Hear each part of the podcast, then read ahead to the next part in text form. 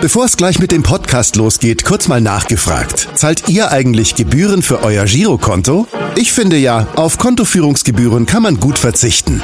Deshalb wird dieser Podcast auch von der Sparda Bank Hamburg präsentiert. Dort gibt's nämlich das kostenlose Gehaltskonto für 0 Euro. Mein Tipp? Jetzt mit nur wenigen Klicks online oder in der Filiale zur Sparda Bank Hamburg wechseln und Gebühren sparen. Und nun geht's los mit dem Podcast. Präsentiert von der Sparda Bank Hamburg. HSV. Wir müssen reden. Der Abendblatt Podcast rund um den Hamburger Sportverein. Ja, moin moin und herzlich willkommen zur neuen Ausgabe von HSV Wir müssen reden. Mein Name ist Alexander Laux und mir gegenüber sitzt ein Mann der Superlative. Ich zähle jetzt nur mal ein paar kurze Zahlen auf. 581 Bundesligaspiele für den HSV zwischen 71 und 91. 62 Pokalspiele, 81 Internationalspiele, wie viel, Internet, wie viel Freundschaftsspiele dazukommen, weiß ich gar nicht, aber wahrscheinlich insgesamt über 1000 Spiele. Und die Erfolge waren jetzt auch nicht so knapp. Ähm, dreimal deutscher Meister, zweimal Pokalsieger, zweimal Europapokalsieger und mit der Mannschaft, Nationalmannschaft Europameister 1980, Vize-Weltmeister 82 und ähm, insgesamt waren es 69 Länderspiele und immerhin acht Tore. Ähm, zur Begrüßung, die jetzt auch nicht schon nicht so kurz war, habe ich mir aber nochmal Verstärkung geholt und zwar von Harry Beere, dem legendären HSV-Spieler mit der Bundesliga Passnummer 001. 001. Hallo Manni. Mensch, das ist ja eine erfreuliche Nachricht, dass du beim Hamburger Abendblatt diesen Podcast, den ich auch neulich mitgemacht habe, was ich sehr gut fand, dass du musst mir aber einen Gefallen tun, rede nicht so viel, weil früher nannte man dich ja immer den Schweiger. Ich kenne dich ja nun aus Zeiten des Schweigens. Aber mittlerweile haben wir ja viele gemeinsame Dinge mit Golf und so weiter. Und ich muss immer dich bitten, lass mich auch mal zu Wort kommen. Also es hat sich eigentlich total geändert. Du weißt, was ich von dir halte. Du warst, bist einer der erfolgreich oder der erfolgreichste HSV überhaupt. Hast dich leider, was ich auch immer moniert habe, bei dir zu lange zurückgehalten. Hast du nicht nötig. Du bist nun mal eine Ikone, mehr als das. Und ich habe einen Wunsch, dass ich, wenn wir demnächst wieder Golf spielen oder zusammen sind, dass ich nicht immer sagen muss, lass mich auch mal was sagen. Alles Gute, du wirst es schon gut machen. Bleib locker, wie du bist. Alles Gute, Alter. Also, tschüss. Danke. Ja, herzlich willkommen, Manfred Manikals. Hallo, moin moin. Ja, ja, ich freue mich sehr, dass du da bist, äh, Mani. Und stimmte das eigentlich früher mit dem Schweigen oder war das auch ein bisschen ein Klischee, was sich da so aufgebaut hat über die Jahre? Warst du wirklich schweigsamer, schweigsamer Typ damals? Nein, das ist ein völliger Blödsinn. Das hat äh, irgendein Journalist aufgebracht. Ich glaube, das war einer von der Bildzeitung damals. Der wollte immer, hat mich immer genervt und gefragt und äh, wenn, ich, wenn er was gefragt hat, habe ich ganz, ganz kurz nur geantwortet und bis er nicht mehr angerufen hat. Und daher kam das. Dann, dafür gab es einfach eine Warnungsstaff, dafür wurde man dann in die Presse, in die Presse, in die Pfanne gehauen. Und dabei kam der Schweiger raus. Aber ja. ansonsten habe ich damit kein Problem. Ja. Irgendwo habe ich auch mal gelesen, Spitzname Schwätzer, aber das war eher ironisch gemeint. Ähm, aber ja, wenn ich gut drauf bin, wird auch mal ein bisschen mehr erzählen. Das hat Harry auch gerade eben schon bestätigt. Und aber es kommt darauf an, wie die Laune ist und äh, wo ich bin und wo man sich bewegt. Na klar. Erzähl doch mal kurz, wie, wie geht's dir äh, in diesen besonderen Zeiten? Also äh, äh, wie normal ist dein Alltag noch mit Corona?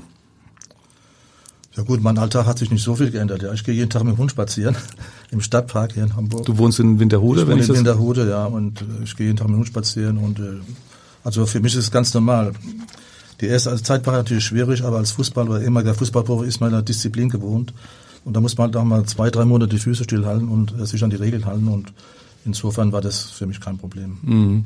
Findest du die Maßnahmen denn okay oder noch zu sanft? Wie, wie siehst du das? Das ist schwer zu sagen. Es reden zu viele Leute mit, ja. Und äh, es gibt viele Meinungen, aber man muss was machen, das ist klar, weil äh, im Frühjahr hatten wir die, waren die Alten gefährdet oder ich gehörte auch zur Risikogruppe.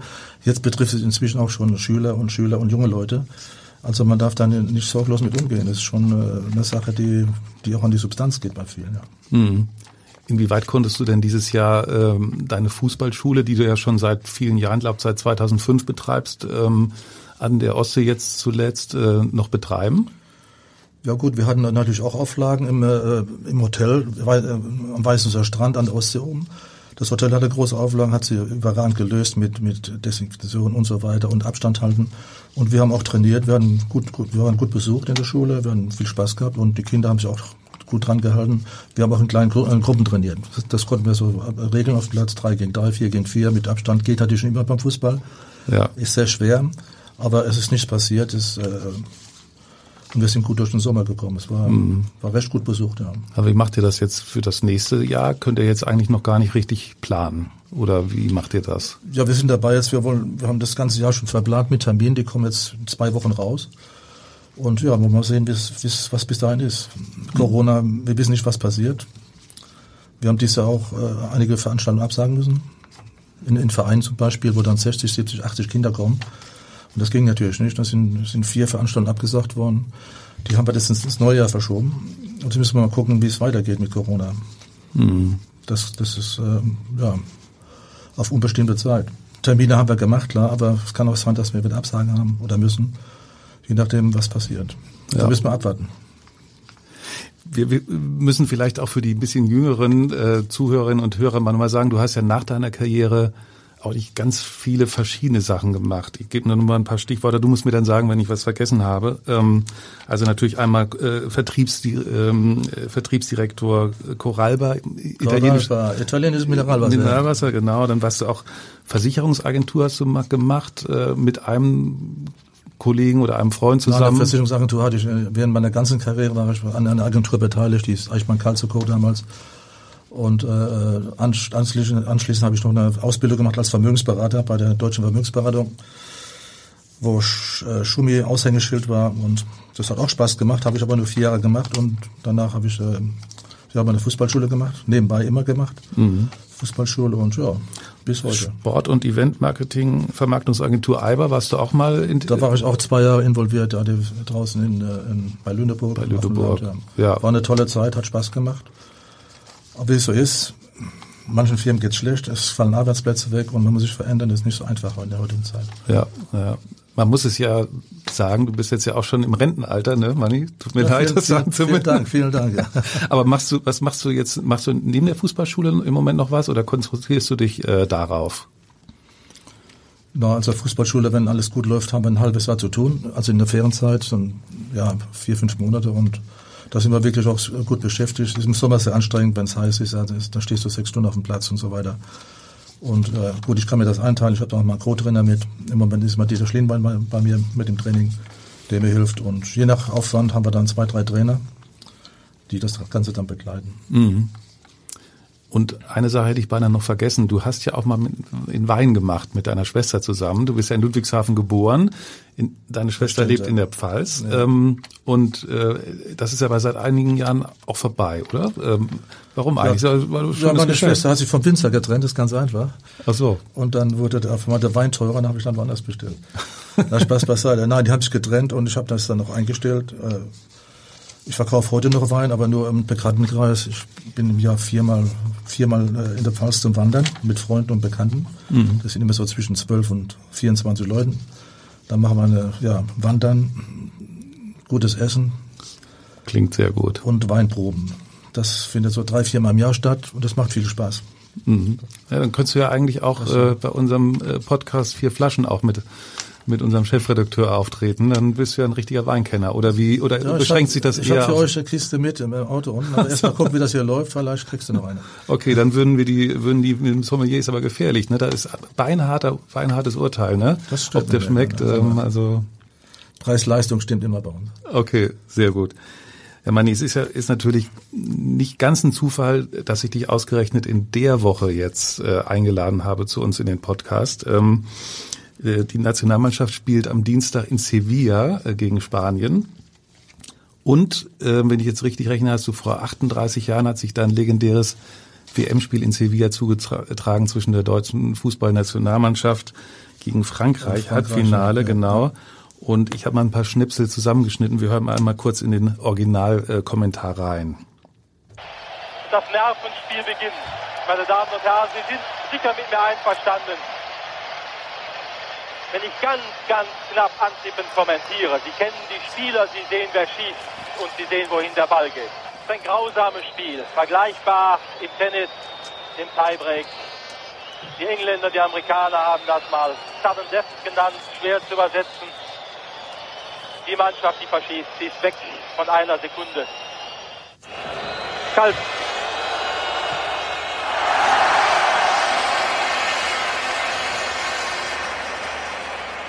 Er hat geschafft. Das muss doch wie erlösend wirken, wenn der Ball im Netz ist. Horst Rubesch hat es in der Hand. Dann braucht Stielecke, der immer noch verzweifelt ist, der von Tremmler getröstet werden muss. Beide. Rubesch schießt ins! Tor, das müssten Sie sehen, liebe Zuhörer. Die ganze Mannschaft auf Horst Rubesch. Da liegen sie übereinander. Da liegen sie übereinander. Bernd Fürster, Tremmler auf Uli Stielecke, Jupp Derwal umarmt die deutschen Spieler. Jetzt haben sie es geschafft. Jetzt sind sie im Finale. Das ist ja einfach nicht zu begreifen. Ja, für mich unvergessen, ehrlich gesagt. Ich, wie ist es bei dir? Wie sind die Ich habe das zum ersten Mal gehört jetzt. Ja, ja, aber es ist ja, es war für mich, war damals Jugendlicher, ein legendäres Spiel. Verlängerung 1-1, ihr liegt 3-1 zurück, schafft noch das 3-3, rettet euch ins Elfmeterschießen und dann verschießt Uli Stielicke, ein anderer Franzose, den ich jetzt gerade nicht drauf habe, ähm, und ihr gewinnt dann am Ende äh, mit Horst Rubesch. Du hast damals den ersten Elfmeter geschossen. Ja, normalerweise war Paul Breitner immer der Schütze Nummer eins, ich Nummer zwei. Aber äh, an dem Tag, ich weiß noch nicht warum, hat er gesagt, schießt du zuerst. Weil es war schon, ja klar, es stand auf der Kippe, es ging um alles. Und ja gut, ich war mir eigentlich sicher, dass ich ihn reinmache. Aber wie gesagt, ich habe den ersten gemacht, Rubisch den letzten. Die beiden HSV haben die entscheidende Tore geschossen. Ja, genau. Der erste war natürlich wichtig, um äh, der erste ist immer wichtig, dass er reingeht. Gut, Stielig hat verschossen, dann wurde es nochmal eng. Mhm. Aber die Franzosen waren auch ziemlich fertig. Wir haben in die Verlängerung gespielt und es war sehr warm. Wir waren alle ziemlich am Ende und das Spiel hat Substanz gekostet. Mhm. Die hat uns dann im Finale gefehlt. Ja, gegen Italien habt ihr dann 3-1 Ja. verloren. Ähm, aber gegen, ich meine, du hast ja viele Elfmeter geschossen in deiner Karriere, sehr, sehr erfolgreich auch. Ähm, aber ging dir damals dann doch besonders die Pumpe in so einem Spiel? Nein, eigentlich nicht. Man ist so konzentriert, man ist so fokussiert im Spiel drin und äh, da macht man sich keine Gedanken für. Ich, mir, ich war mir ziemlich sicher, dass ich ihn reinmache und äh, na, das Hast du dann bestimmt, hast du dann äh, eigentlich immer den Torwart versucht auszugucken oder wie wie wie Das hast war du das? unterschiedlich. Ich habe je nach Gefühl mal links, mal rechts. Äh, das ist äh, kam auf die Tagesform drauf an, wie ich drauf war. Ja, ja, also du hast von 60 Elfmetern hast du 53 verwandelt, unglaubliche Ich sag mal, Quote. die wichtigen, die rein mussten, die waren alle drin. Und gut, es waren auch sieben Nieten dabei, aber der erste, den gehalten hat, damals Kargus, als er in Nürnberg gespielt hat, der wusste immer, wo ich hinschieße, weil wir die auch mit dem Training immer geübt hatten. Und äh, wie gesagt, ja gut, ich hatte ja auch, im, wir haben im Training auch Elfmeter geübt, ja, mit Kargus. Und gegen Kargus war das nicht so einfach. Ja, ja, ja. Wenn er einen guten Tag hatte. Auch Uli Stein hat äh, Elfmeter gehalten. Aber wie gesagt, Übung, Übung ist alles. Da wird auch immer einer verschossen, ist auch klar. Aber man muss da Selbstvertrauen haben und dann klappt das auch. Ja, ja, ja. Trotzdem 53 verwandelte Elfmeter ist bisher auch Rekord. Das hat noch nicht mal Gerd Müller geschafft. Das muss man ja auch mal sagen. Und bei, bei so vielen ist ja klar, dass auch mal einer daneben geht. Trotzdem ist das, äh, ist das immer noch Rekord. Wobei auch äh, sechs Eigentore, ne, muss ich an der Stelle auch gleich nochmal sagen, ist auch äh, allerdings nicht mehr alleiniger Rekordhalter. Sechs ne? finde ich ja gut. Früher waren es mal sieben. Aber es, Oder es, sieben. Es, werden- es werden immer weniger. Habe ich dir einen weggenommen? Kann auch sein, sieben. Also, das ist sowieso ein Witz. Wer, hat- wer, wer hat das erfunden? Eigentore? Ich weiß es nicht. Also ich habe mein Eigentor gemacht, da wurde ich auf, Papier. da wurde ich äh, auf der Linie angeschossen, ja, und der Ball war drin. Und ob das dann ein Eigentor ist, gut. Hm. Aber das war auch ein Rekord und der wurde immer erwähnt, erstaunlicherweise. Aber nochmal zurück zur, zur WM. Die negativen Sachen vergessen die Leute nicht. Das ist Ja, Schöne das musste ich jetzt nur eigentlich aus Spaß nur nochmal einstreuen. Ähm, dir ähm, nochmal kurz zurück zur WM 82 zum Titel, äh, wie du, wie wir äh, wissen, hat es jetzt nicht gereicht. Ähm, Lothar Matthäus hat später mal, ich habe ihn mal äh, im Interview na, dann nach dem Turnier gefragt und er hat gesagt, äh, vor dem Turnier ist eigentlich wirklich alles gemacht worden, was nicht zum Fußball gehört. Insofern muss die Finalteilnahme noch höher eingeschätzt werden. Hat er recht? Ich weiß nicht, was er damit meint. Na, da ist, gab ja, ja. diesen legendären Trainingslager wahrscheinlich am, am Schluchsee. Schluchsee. Ja, wir haben, wir haben ein tolles Trainingslager gehabt. Äh, das Problem war, wir hatten einige Verletzte, es war sehr heiß und äh, wir haben auch viele ja, Regeneration gemacht. Aber gut. Aber es wurde auch mal ein Glas Wein getrunken zum Abendessen, ja. was, was völlig ganz, also ganz normal war, dass auch mal ein Glas Wein oder ein Glas Bier getrunken wurde. Ja. Ich glaube, Toni Schumacher hat damals in seinem Buch ein bisschen was erzählt, was nicht so gut ankam. Auch über das Ja, es gibt manchmal in Mannschaften auch so manchmal so äh, Klicken, ja, die sich so aufteilen. Äh, und ich war nicht in seiner Clique dabei, ich weiß nicht, was sie so gemacht haben. Ja, okay. okay. Ähm, das Frankreich-Spiel war sicherlich eins der aufregendsten Länderspiele äh, für dich. War das auch dein, was war denn dein Bestes, an das du dich erinnerst? Mein bestes Länderspiel. 78 in Cordoba. Ja. Gegen Österreich. Gegen Österreich. da waren wir super stark. Ja, Spaß beiseite. Es gab viele gute, gute Spiele, aber jetzt speziell würde ich jetzt keins herausheben. Mhm. Da gab es einige, die dazu geführt haben, dass wir uns qualifiziert haben. In Irland damals habe ich ein, ein Riesenspiel gemacht. Gegen Argentinien, Italien. Und ich spiele da jetzt keins. Ja. Mir fällt da gar ganz ein, wo ich da mhm. so gut drauf war. Ja. Okay, also 74, was, ja. 74 warst du ja noch nicht dabei, da war einfach die Konkurrenz, du warst ja noch ziemlich jung, da war die Konkurrenz auch mit den Bayern, auch mit oder auch mit den Gladbachern, auch mit Vogts. War schon, äh, 74 war ich schon 24, nur äh, damals muss man fünf, sechs Jahre warten, bis mal einer gewechselt hat. Das ist nicht ja. so wie heute. Damals hat bei die Vogts gespielt und der war gesetzt immer. Und äh, ich hatte Glück, dass dann Beckenbauer weggegangen nach, äh, nach Amerika gegangen ist, nach Kosmos und äh, dass der Posten frei wurde, habe hab ich umgesattelt auf Libero, mhm. weil es gab keine andere Chance zu spielen. Und dann habe ich dann zwei Jahre Libero gespielt. Ja.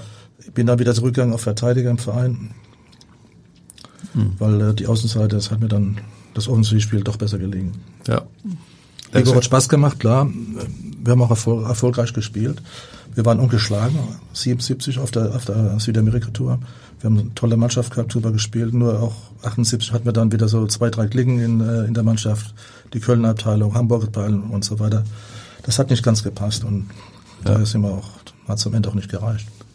Das war ja auch damals in Argentinien, auch da war der, wie hieß das, Ascochinga oder so? Ja, ne? Ascochinga, das Militärkaserne. In einer Kaserne mitten auf dem Land, das war unglaublich.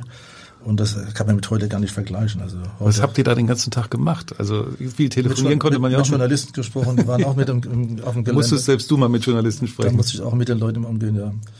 Ja, das war nicht so einfach und äh, eine Stunde zum Stadion und so weiter und also es war Landabteilung kann man mit heute nicht mehr vergleichen. Das war eine Abenteuerreise eigentlich. Ja, ja. Und dann, du hast es ja wieder irgendwie, irgendwie als Schmach von Cordoba in die Geschichte ein.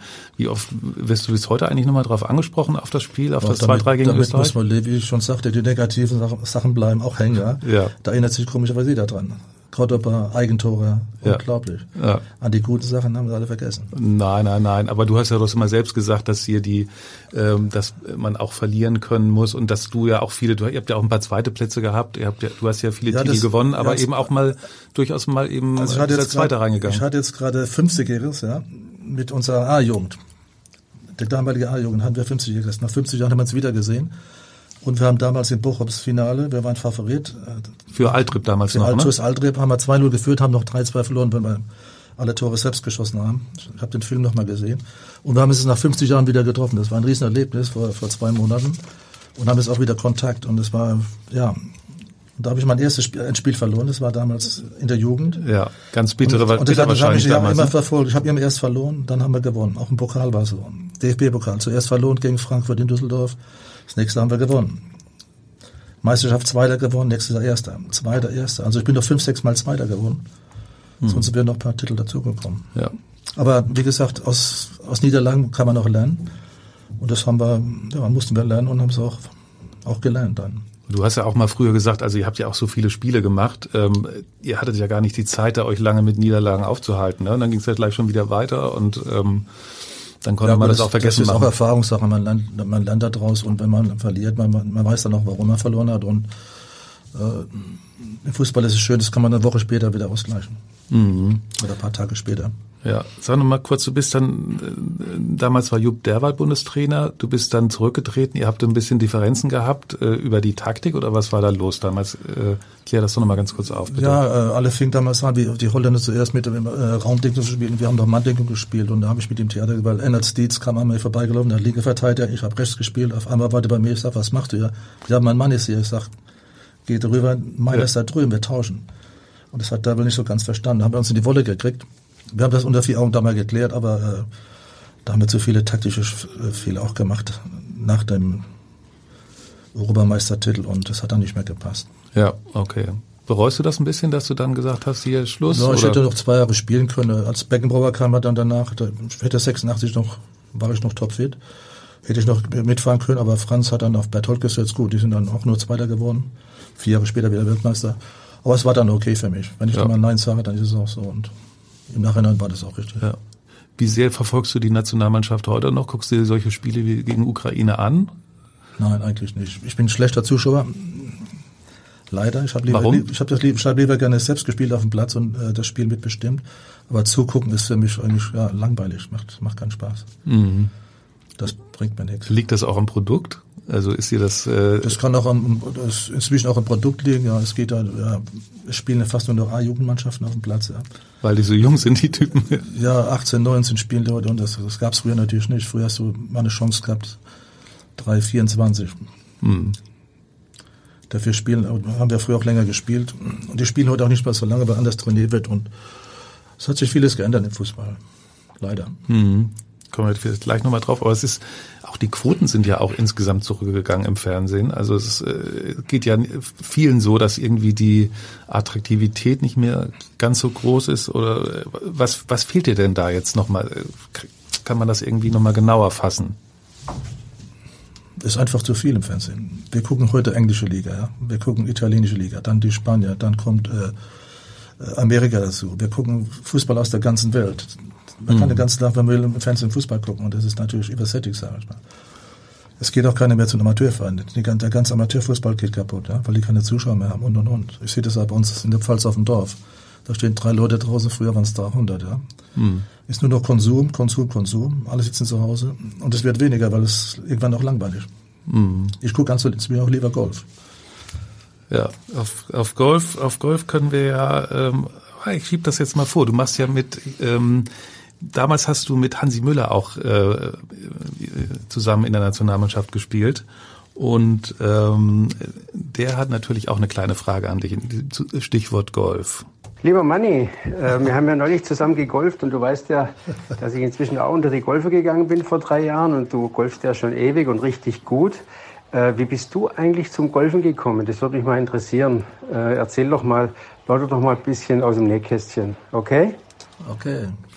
Ja, dann, das, das klingt nach einer guten Geschichte. Zum Golden bin ich gekommen äh, über Kevin Keegan. Wir waren im Trainingslager in Quickborn und da ist ein See.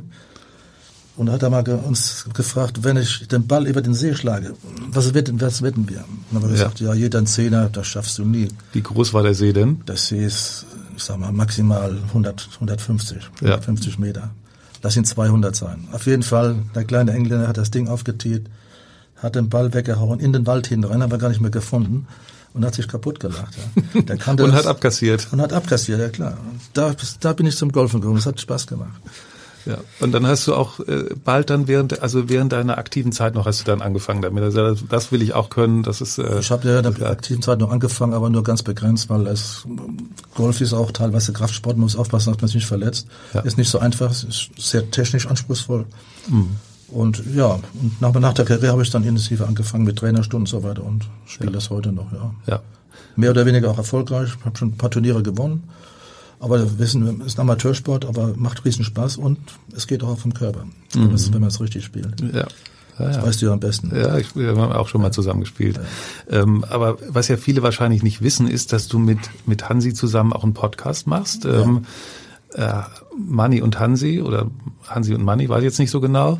Äh, wie, wie kam es eigentlich dazu, dass ihr beiden äh, euch zusammengetan habt?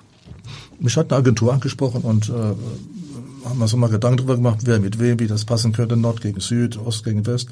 Ja. Dann äh, hat, hat das mit Hansi Gott sei Dank geklappt. Wir haben es auch länger nicht gesehen und äh, wir haben immer noch ein super Verhältnis über die Jahre schon. haben auch immer noch Kontakt gehabt. Auch mit den Förstern zum Beispiel habe ich immer noch großen Kontakt.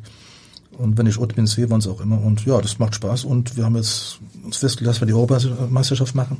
Mhm. Bis zum Ende. Das hat sich natürlich jetzt alles verschoben.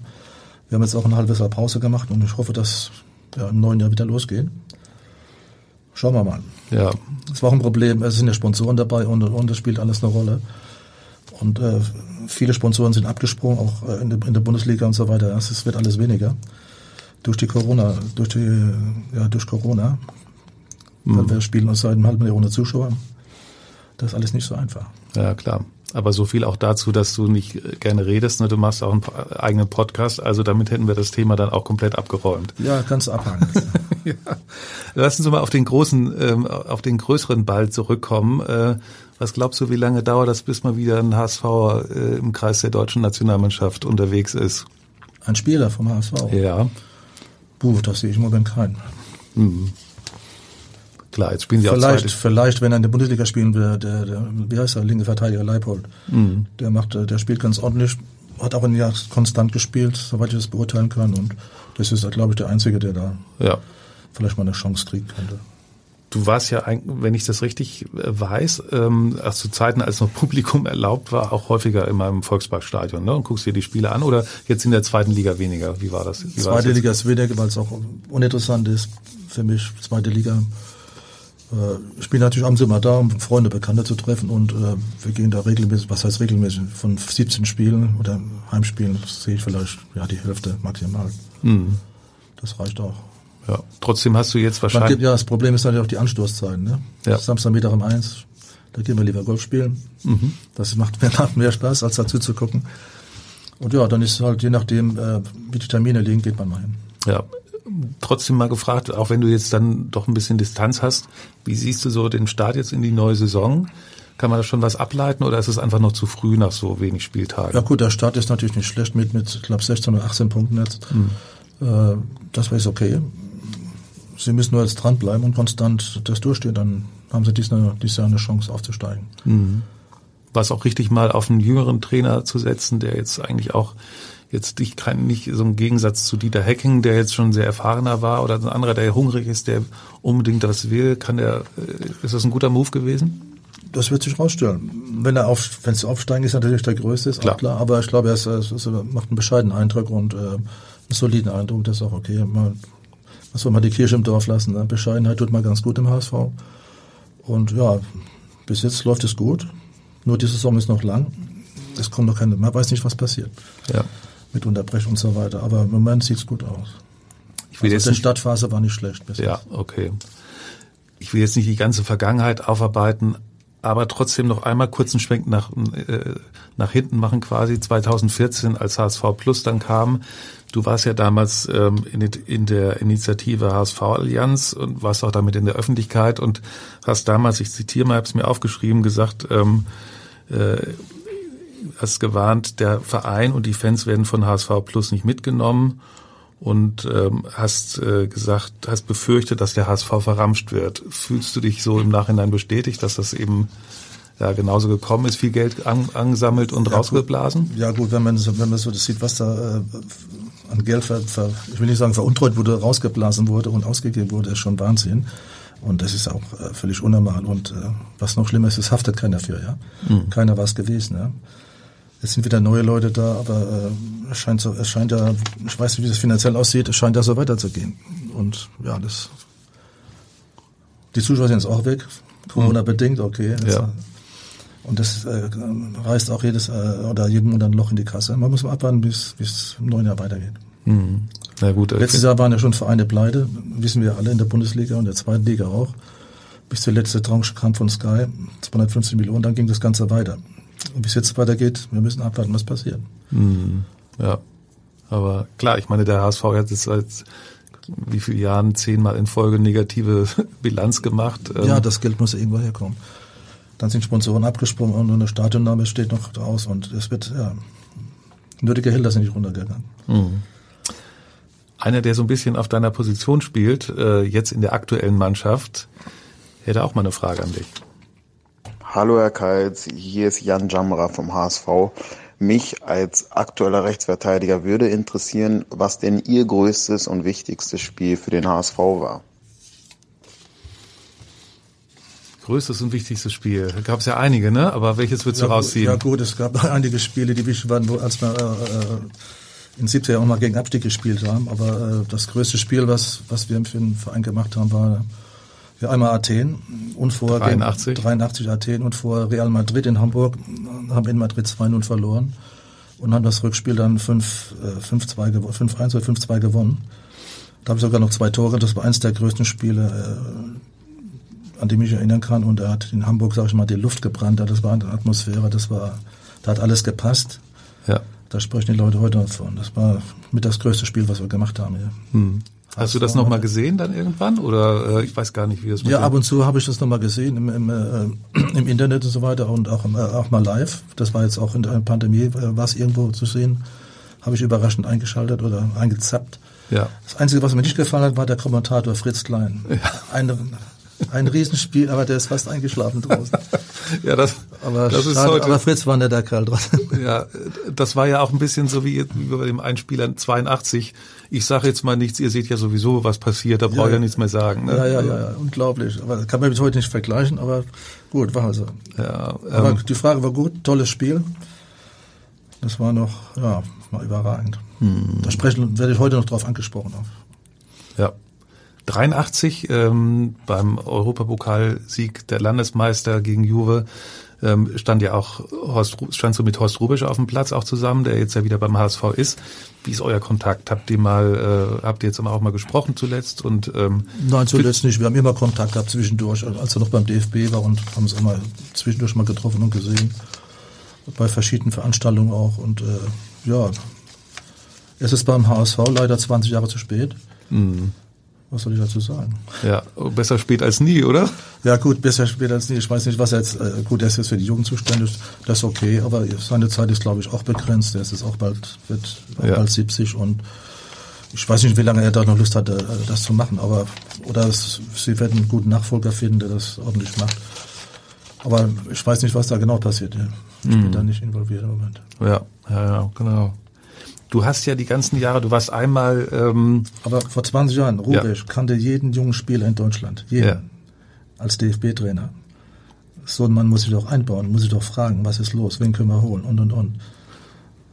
Das sind jetzt Gebe ich dir, gebe ich dir recht. Das ist ja, da darf man gar nicht drüber nachdenken. Der HSV hat ja sowieso nicht so geglänzt damit, dass er äh, frühere Spieler dann auch eingebunden hat, anders als jetzt andere, als es anderen Clubs gelungen ist. Ja, oder ne? zum Beispiel, ich hatte noch ein Beispiel.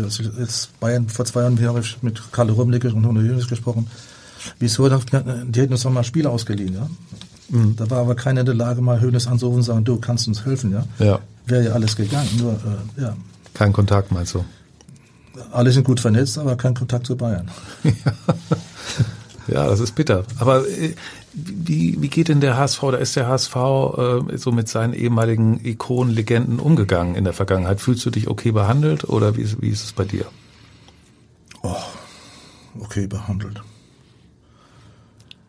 Was soll ich dazu sagen? so wie es so Da kommt jetzt der Schweiger durch, dazu sage ich nichts.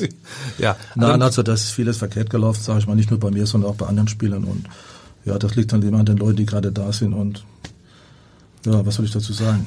Naja, es waren ja relativ wenige. Bernd Wehmeier ist aktuell noch da. Früher war mal Holger Hieronymus ähm, als Manager aktiv. Jetzt ist Horst Rubisch, du sagst viel zu spät, aber es ist ja relativ überschaubar einfach gewesen. Ne? Und ähm, Ja gut, Wehmeier ist jetzt schon lange dabei. Zu dem habe ich natürlich auch immer, klar immer guten Kontakt. Und es war aber auch der Einzige, der noch da war, sonst habe ich da keinen mehr gesehen. Hm. Rubisch kam letztes Jahr und Hieronymus, die Zeit ist auch schon ein bisschen länger her. Ja, das stimmt. Damals war ja die äh, Ausländerregelung eine ganz andere. Es durften immer nur ein oder zwei Ausländer pro Mannschaft spielen. Ich denke mal, das hat ja auch verhindert, dass dann der Transfermarkt so richtig in Schwung kam damals. Du hast ja dann bis auf die kleine Ausnahme Frankreich mit, mit Bordeaux und Mühlhausen hast du immer für den HSV gespielt. Was hättest du denn rückblickend, wärst du gerne mal gewechselt? Ja, gut, das, das wäre heute nicht mehr möglich. Heute würde ich garantiert woanders spielen. Ähm, damals gab es auch ein Angebot von Juventus Turin. Mhm. Kevin Keegan und ich, wir wollten beide nach Turin. Also Kevin Keegan hat ein Angebot und ich, wär, ich hatte auch, ich wäre da mitgegangen. 80 dann oder wann war das? Ja, das war 1980. Das Problem war nur, äh, es durfte nur ein Ausländer spielen. Ja. Insofern haben wir dann beide abgesagt. Und gut, danach hat sich das schön geändert. Und ja, damals habe ich überlegt, ob ich, das hätte ich wahrscheinlich auch gemacht. Das, so im Nachhinein kann man immer sagen, ich hätte das gemacht, aber und damals gab es eigentlich die Chance, nicht in Deutschland zu wechseln. Der einzige Verein wäre gewesen Bayern München damals. Klar. Ja, und die waren ja auch gut besetzt. Mit uns zusammen immer die Meisterschaft gespielt. Und heute haben sie natürlich mehr Möglichkeiten als Spieler. England gab es, wer ist früher nach England gegangen? Kein Mensch. Ja. Heute, gut, heute werden die zugeschüttet mit Geld aus England. Und das sagen die meisten natürlich nicht nein. Hm. Naja, gut, ihr habt damals ja auch bei weitem. Und nur die Summe gab es sowieso früher nicht, ums die heute geht, ist ja Wahnsinn. Ja. Und wie war das damals mit Verteidigern? Die waren, waren wahrscheinlich auch gar nicht so angesagt, auch international. Ne? Wenn man sich einen Ausländer geholt hat, hat man sich ja wahrscheinlich eher einen Stürmer geholt oder irgendwie so so einen offensiven Mann, äh, sage ich Auch mal. Offensivverteidiger war, ja gut, war weniger, weniger angesagt. Klar, früher waren nur die Stürmer angesagt, Mittelfeld und Sturm. Aber heute werden auch Verteidiger geholt, das hat sich auch alles geändert. Ja, klar. Ja, ich hätte damals schon eine Chance gehabt. Mhm. Du hast, hatte ich guten, wie hieß der Trainer von, von äh, Arsenal London? Arsene Wenger? Wenger, Arsene Wenger. Mit dem habe ich guten Kontakt gehabt. Äh, da hatte ich eine Chance gehabt. Äh, der hätte mich auch wahrscheinlich geholt. Mhm. Aber das war dann, dafür war ich dann schon zu alt. Ja. Ich hatte guten Kontakt zu ihm. Der mochte mich auch, der hat mir, und da hätte ich auch eine Chance gehabt zu spielen, und als, auch als Verteidiger. Ja. ja. Du hast ja damals auch mit und auch gegen. Heute kosten Verteidiger 80, 90 Millionen. Ja. Van Dijk, ja, ja. Liverpool und, und ja, das klar. gab's- das Gut, gab's. das wärst du auch. Die kosten ja mehr als Stürmer, ist ja irre, ne? Ja. Ich meine, muss ja sagen, ich weiß gar nicht, haben damals, da musst du mir mal helfen. Am Anfang, als du angefangen hast, war ja viel mehr, war, hat man Manndeckung gespielt. Und äh, Wir das, haben, äh, das hat der sich dann Jugend- wir haben angefangen mit Manndeckung, also du hast eine Aufgabe, du spielst gegen den und den, links außen und das und das, das machst du, dann schaltest du aus und so hat man das Spiel gelernt. Wir haben erstmal Zweikampf, Zweikampfverhalten gelernt, was sehr wichtig war. Das brauche ich dann, wenn ich eine Raumdeckung spiele, brauche ich auch ein gutes, ich muss Schnelligkeit haben und brauche ein gutes, ein gutes Auge, Spielverständnis, ja. ja. Antizipieren, vorausahnen, aber das haben nicht alle. So, wenn man das hat, dann kann man auch erfolgreich spielen. Mhm. Und dann aber, dass, dass du so marschierst, dass du nach vorne gehst, dein Spiel Das hat, offensiver sich, Orient. das hat sich im Laufe der Zeit entwickelt. Ich habe immer offensiv gespielt. Da warst du aber auch einer der ersten, oder? Äh, in, der Bundes, in der Bundesliga, ja. Ich war auch der erste Verteidiger, der Manndeckung gekriegt hat. Das war auch immer schön. ja. Aber dafür Ja, muss man sorgen. Du dich auch, Da- äh, dafür muss man sorgen, ja. Ja, trotzdem hast du ja die eine oder Ja, es andere. gab früher, gab immer früher gute Linksaußen. Reinhard Geier, die Ivan die Kremer Zwillinge und, und, und da gab schon ein paar Granaten und ja, da muss man schon äh, einen guten Tag haben, um gegen die zu bestehen. Ja. Und mein Ziel war es, war es, links außen abzuschaffen, ja. Dann, damit ich einen ruhigen Nachmittag habe. Und das habe ich dann irgendwann auch geschafft. Das Problem war, ich habe dann immer einen Gegenspieler gekriegt, ja. Der Mann, der gegen mich gespielt hat, weil ich offensiv gespielt habe. ja. Trotzdem hast Und du da ja. muss man sich auch wieder was einfallen lassen. Ja, klar. Trotzdem hast du ja äh, auch immer wieder geschafft, eben deine legendären Bananenflanken, ne, äh, ist ja, der Begriff ist ja nun eng mit dir verbunden, speziell auf Horst Rubisch zu schlagen. Ja, wenn es es wenn es aus dem Lauf nicht ging, haben wir versucht, einen Freistoß zu kriegen. Das geht Ja. dann auch immer. Und ja, das oder Eck, Eckbälle, Freistöße, das war natürlich auch immer, da waren wir natürlich auch gefährlich und haben auch viele Spiele mit umgebogen und gewonnen. ja, täuscht der Eindruck oder ist das weniger geworden, dass die äh, wirklich vom Ball wegschlagen? Äh, Heute schlagen sie mehr Richtung Tor, oder nicht? Ja, die meisten kommen ja gar nicht bis zur Außenlinie, bis zum Strafraum und so weiter. Das ist ja die, entweder flaggen viel zu früh und sie nutzen die Räume nicht über rechts oder über links. Das hat, das liegt am System, was sich geändert hat. Und auch im Spielertypen, ja. Mhm. Und sie brauchen natürlich auch einen Mittelstürmer, der, der, der vorne ist, der mal einen Kopfball kriegt. Allerdings. Wenn ich den nicht habe, wird's schwer. Ja. Hat sich das so entwickelt oder hast du das speziell dann trainiert? Auch ich weiß, du hast dann später mit mit dem Langen hast du dann äh, häufig dann auch nach dem Training nochmal geübt. Ähm, Na, aber aber am, Rubisch hat zuerst Laufwege mit Zepic trainiert, bis er nicht mehr konnte. Der hat ihm das beigebracht, die Laufwege. Und als er die hatte, war es für mich einfach, ihn zu treffen. ja, okay, aber du, wie habt ihr euch dann abgesprochen, ob, ob du jetzt kurz spielst oder flankst äh, oder lang? Das, Hast du gesehen, wie er läuft? Ich habe das gesehen, wie er läuft. Ja. Ich habe nicht nur auf Ball geguckt, ich habe vorher geguckt, wer, wer, wer wohin läuft und so. Und dann wusste ich, wo er hinläuft. Und dann habe ich dann also versucht, dahin zu flanken. Und das hat auch manchmal auf den Punkt. Hm.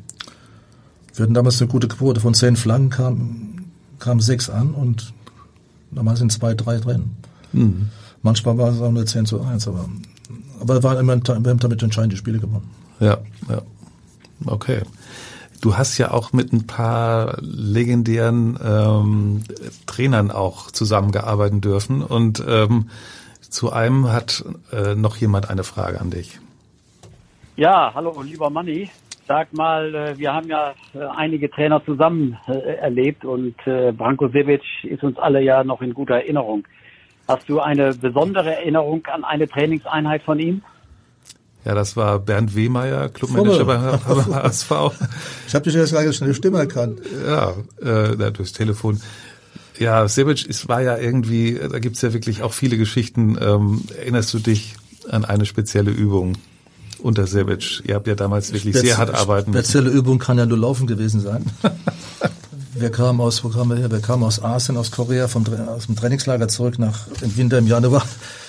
Schnee und tiefer Boden und ja, sagte, hat er Training angesetzt, wir sind gelandet, nachmittags war Training, sind wir auf den Trainingsplatz gegangen in Ochsenzoll, da haben wir Läufe gemacht von 16er zu 16er. 10, 20, nicht 100 Prozent, 70, 80 Prozent, von 16 auf 16, auf tiefem Boden. Ja. Kevin Keegan hat mich gefragt nach 50. Wie lange noch? Was, was, was machen wir noch? Ich sag, bleib ganz entspannt. Auf jeden Fall, wir haben dann bei 100, 114, 115 aufgehört. Oh Gott, oh Gott. Ja, und das war auch ein, äh, ein Punkt für Kevin, dass er irgendwann gesagt hat, mit, mit Trainieren zu viel. Was auch richtig war, das hat uns auch die Meisterschaft gekostet. Wir waren hinten raus in der Bundesliga, dann die letzten drei Spiele haben wir Substanzverlust gehabt. Also wir konnten da nicht mehr zulegen, was wir vorkonnten. Und das, das haben wir, da haben wir zwei Titel im Training gelassen. Ja. ja. Wir waren Trainingsweltmeister. Aber danach kam dann Happel, der hat das dann wahrscheinlich ein bisschen äh, besser justiert einfach. Ja gut, wir hatten Ristic als, äh, Alexander Ristic als Co-Trainer, der war, war für mich nach wie vor überragend. Und Happel hat das halt dosiert. Der hat, mit, der hat wenig geredet, was mir... Kommt dir ganz recht, ne? Ja, kam mir ganz recht. Und äh, wunderbar. Aber wenn er, wenn er mal sauer war, äh, hat, kann, er konnte auch richtig fluchen. Aber er hat nur eins gerne, wir haben offensiver gespielt. Wir haben ja die gleiche Mannschaft gehabt, wir haben offensiver gespielt, bisschen anders in der Raumdeckung und so weiter. Bei Zerbitsch haben wir zu defensiv gespielt. Mhm. Und das haben wir dann kompensiert. Haben noch zwei Spieler dazu gekriegt. Und dann lief das. War ja. perfekt. Wir waren ja, wir waren über Jahre eingespielt dann auch. Klar. Ich meine, das ist jetzt wirklich schon lange her. Man kann das immer schlecht vergleichen, aber so ein Typ wie Happel, der nun wirklich ein Riesentrainer war, ich habe ihn ja nie äh, live erlebt, äh, würde der ja, heute funktionieren? Erlebt, er war mit Holland Vize-Weltmeister 78 in Argentinien. Ja. Dann hat er in Holland, äh, da hat er schon die Raumdeckung gespielt, vom System her, der war überragend und hat nicht viel gesagt, aber hm. legendär war als, als Mannschaftsbesprechung geht's raus und legt was auf die Grasmatten. Das war die Besprechung. Die hat ja. 20 Sekunden gedauert. Geht's raus und legt was auf die Grasmatte. Da haben wir uns mal angeguckt. Ja, aber dann war klar. Dann machen wir das, das halt. Ne? Heute spielen wir Rasenschach. ja. ja, nee, aber ähm, welcher Trainer hat dich noch geprägt? So, du hast ja dann auch noch Bruno Klötzer, hat er dir auch viel mitgeben können? Das war ja davor. Der erste war Klaus Ochs früher, bei dem haben wir, der hat, da haben wir sehr viel mit, mit jungen Spielern gearbeitet, auch äh, ich konnte jeden, jeden, jeden Tag mit der ersten Mannschaft trainieren in der Anfangsphase, als ich noch in der A-Jugend gespielt habe. Und das hat schon was gebracht. Also ich habe dann, dann angefangen mit 72 Kilo und Kampfgewicht 72 Kilo in der Jugend und hatte dann, als ich austrainiert war, hatte dann so ja, 82, 84 Kilo. Das, das war dann schon ordentlich und ja, mhm. dementsprechend hat man noch ein bisschen was drauf gehabt. Ja. Hat den Grundstein hat Klaus Ochs gelegt, dann kam Kuno Klötzer, der haben wir sehr gut trainiert, bei ihm waren alle topfit, haben auch die ersten Erfolge gehabt, nicht abgestiegen, Pokal gewonnen. Europacup, der, der, der Pokalsieger haben wir geholt mit ihm. Bruder war schon eine, eine, eine tolle Type, noch äh, aus der älteren Generation, aber hat viel Spaß gemacht. Dann kam, glaube Gutendorf. Der wollte das die, mit die, die so Welt gut. verändern, das, das hat nicht funktioniert. Und dann äh, hat, glaube ich, schon noch kurz übernommen und dann kam Zebic. Zebic war gut für uns, hat trainiert, eisern, Disziplin. Wir haben nur zu defensiv gespielt. 1-0 mhm. hat ihm ja. gereicht. 0-0, 1-0, 2-1 gewonnen. Und bei Happel ging es dann da haben wir auch mal ein 4-2 gehabt oder 5-3 oder 3-0, 4-0. Da haben wir dann mehr Tore geschossen. Ja. Bist du eigentlich damals bis ja 71 dann nach Hamburg gekommen ähm, mit Gerhard Heid? Mit Heid ja. ja ähm, hast du dich da schnell eigentlich eingefunden damals in Hamburg und bist du so mit der Mentalität, ja, gut, Mentalität gut damals, klargekommen? Wir haben ja mit der Mentalität hatte ich nie Probleme. Wir hatten, äh, wie war das? Wir haben zu dritt im Motel Hamburg gewohnt. In Grindel gab es ein kleines Motel Hamburg. Da haben wir mhm. gewohnt, die, erste, die ersten zwei Monate. Und dann wurden wir bei Familien untergebracht in Norderstedt. Damals war das Familie Dose, werde ich nie vergessen. Da habe ich dann ein Zimmer gehabt. Ich wurde da versorgt und das Training war nebenan. In der ersten Zeit, bis wir uns dann mal selbstständig gemacht haben mit einigen Wohnungsarbeit. Das hat dann ja, ein, zwei Jahre gedauert. Mhm. Du hast ja dann damals auch noch, Uwe, hat, Uwe war ja auch noch da. Uwe ja, ich ja habe mit, mit, mit Dicken Seeler gespielt, Willi Schulz, Dicke Seeler, wie die alle hießen, Hans Schulz, Bubi Hönig. Ja. Edge war im Tor, ja, ja. Die ersten, die kamen, war, ja, war ich. Dann haben wir Memmering geholt aus, äh, aus Bremen und Kargus kam noch dazu. Mhm. Uwe war ja damals Schorsch, Vorbild, ne? Schorsch Volkert und Ole Björn Moser. Auch das noch, waren ja. die ersten fünf Einkäufe und die waren alle top. Mhm. Drei Junge in, in der Entwicklung und zwei Erfahrene dazu. Schorsch Volker war ein Riesen, Riesen, der ist leider gestorben, der Schorsch und äh, Ole Björn Moser, beide leben beide schon nicht mehr. Mhm. Ja. Du hast ja auch mit so vielen äh, geilen Kickern gespielt und auch gegen so viele Superspieler. Äh, um das nochmal so ein bisschen äh, praktisch zu verdeutlichen, würde ich dich gerne bitten, dass du mal, dass wir mal so eine deine deine Dream-Mannschaft entwerfen, so im äh, 4-3-3 oder 3-4-3, wie auch immer. Äh, gib mir doch mal ein paar Namen. So, wen würdest du ins Tor stellen? Ja, heute spielen wir äh, 6-4-6. mit, mit, Res, mit, Da reichen Elfen nicht, ne? mit Reserve. Oh, das Mikro ist mir runtergefallen. Kein Problem. Ja gut, früher gab es natürlich äh, über, überragende Spieler von ich musste ja drei, vier Jahre warten, bis man dann ein Spiel machen konnte. Besser gespielt, Beckenbauer, Vogt, Schwarzenbeck, Meier, Meier im Tor, ja. Uli Hoeneß, Rainer Bonhoff. Da hat man kaum eine Chance gehabt zu spielen. So hätte ich vielleicht ein paar Länderspiele mehr gemacht. Aber wenn, klar, im, Tor würde ich nennen äh, Sepp Meier, Uli Stein, Rudi Krakus, Mhm. mit denen ich alle gespielt, alle gespielt habe. Und Sepp Meier war damals der überragende Tröder überhaupt. In der Abwehr Beckenbauer, Vogt, Karls, ja. Dann gab es natürlich auch ein paar gute Ausländer aus Italien, Caprini, Tardelli, Johann Greuf nicht zu vergessen im Mittelfeld, Kevin Ja. Keegan. Äh, dann ein paar deutsche Spieler vorne, Rupesch Fischer. Hm. Fischer war ja auch 82 dabei zum Fischer Beispiel. ja, ne? ja, ja, da haben wir beide gespielt. Hat Ja. auch ein tolles, hat, glaub, was er gemacht? Das 3-3, ne? ja, genau. Rubisch aufgelegt, Fischer Ja. 3-3. Ja,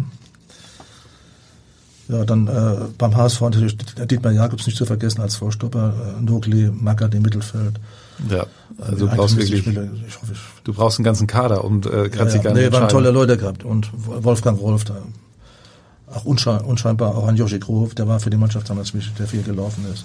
Ja. Äh, Formel W, Meier rechts außen, hat an linker Verteidiger gespielt. Also war schon eine lustige Truppe. Platini hast du ja auch erlebt, ne? Plat Juve. Platini, Boniek, äh, Pole hatte ich gutes Verhältnis. Platini, mit dem habe ich noch äh, Weltauswahl gespielt in Argentinien. Mhm. Zico hat mitgespielt. Das, Tor, das, war, das war auch ein tolles Erlebnis. Vor 80.000 Argentinien beim 2-1 gewonnen. Mhm. Beatzot war Trainer, Weltmeistertrainer. Haben wir Putz, Pezza, Libero, Karls rechts. Concilia im Tor, wir haben noch gespielt. Zico, Mittel, Zico, Platini, Boniek, Sturm. Ja, oh, dein Gedächtnis funktioniert aber noch Ja, ziemlich ja, gut. ja. also da kommt's, jetzt kommt's alles wieder hoch, ne? 80.000 war überragend. Also es war nach der, Mhm.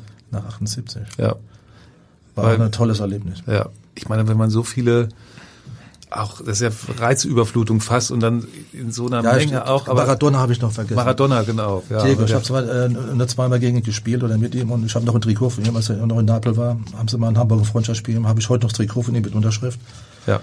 Das könnte man eigentlich immer mal versteigern, ne, für den Kunstbank. Ja, mache ich gern für dich, dann können wir es in der Liste ein.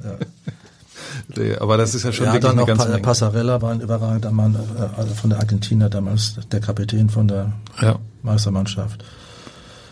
Wer hat noch das Tor geschossen? Vorne, mir fällt der Name nicht ein. Da war dann in Spanien, der Mittelstürmer von Argentinien. Das weißt du doch besser als Was meinst, wen meinst du jetzt? Der Mittelstürmer von Argentinien. Lange Äh, schwarze Haare. Ja, oh Ja, so ist, das, so ist das. Ja, da hört's auf. Kempes? Kempes, Mario. Ja, genau. ein zum Glück auch schon so alt, dass ja, ich das war ein weiß. super Typ. Hat Spaß gehabt, mit ihm noch zu spielen. Mhm. Es gab schon super Typen damals. Auch Wie Johann Cruyff hatte ich vorhin erwähnt. Ja. Habe ich persönlich auch privat kennengelernt in, in, in Holland. Ein, ein, super Typ, ganz ruhiger und äh, überragend als Mensch. Mhm. Wie Franz Beckenbauer auch. Wenn ich auch noch gut befreundet bin. Wir haben ein Jahr zusammen beim HSV auf dem Zimmer gelegen mit Mhm. Franz. Das war auch eine tolle Zeit. War sensationell. Ja. Wieso? Was war da besonders gut dabei?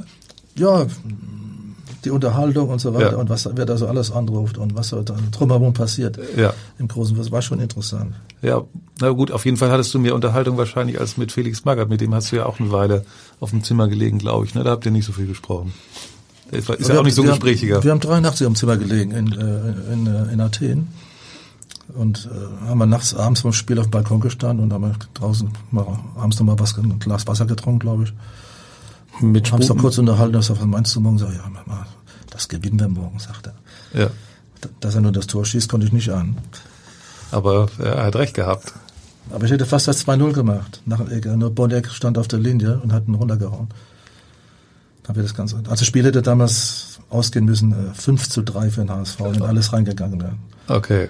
Aber 1-0 hat auch gereicht. Ja. Ihr habt ja dann später auch mal sogar zusammengearbeitet, als er Trainer in Frankfurt war, warst du, warst du Co-Trainer. Ja. Ähm, jetzt ist er in Würzburg, äh, jetzt mal ganz spontan irgendwie, aber so als Trainer ist er, ist er als Trainertyp jetzt nicht mehr gefragt? Wollen die Leute, ist er einfach gut, veraltet oder wollen die Leute das einfach nicht mehr alles hören? Felix, die Karriere ist dann irgendwann auch vorbei. Und, Ja. Mhm. irgendwann ist auch gut. Jetzt macht er noch Manager da und ist auch völlig in Ordnung. So ein fließender Übergang, sage ich mal, oder ein ruhiger Übergang, aber hat er auch, Ja. war ja lange genug Trainer und irgendwann ist auch gut, glaube ich. Ja, klar. Ja, was mich, weil du das vorhin so mit diesen auch Weltauswahl und so vor 80.000 und weil du ja auch so viele große Spiele erlebt hast, ähm, wie schwer ist dir das damals gefallen, dann auch irgendwie in den Alltag zurückzukehren und das dann, man wird nicht mehr so oft angerufen, ähm, man hat irgendwie, man fällt aus dieser äh, Traumwelt dann wieder zurück ins normale Leben. Ja gut, es war ja keine Traumwelt, aber äh, es war ja auch ein bisschen harte Arbeit. Ja. Aber als ich aufgehört habe, das war erstaunlich, das hätte ich nie geglaubt. Von heute auf morgen hat keiner mehr angerufen. Ja. Gut, Freunde, Bekannte, klar, aber sonst. Also wir Journalisten eben nicht mehr, ne? ja, das war ein Traum, das war zu schön. Ja. Und irgendwann habe ich gedacht, da stimmt doch was nicht. Da habe ich mal angerufen. Ne? Deswegen haben wir auch wieder Kontakt gekriegt. Ja. ja, ja, schön.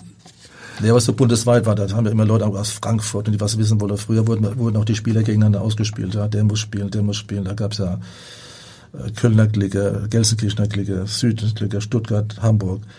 Ja, da wurde immer gefalscht, wer spielt, wer wird reingeschrieben, wer wird rausgeschrieben. Und die haben dann alle nicht mehr angerufen, da war ich ganz froh drum. Ja. Hm, Ja gut, darauf kann man natürlich verzichten. Kann man klar. drauf verzichten, Ja, klar. logisch.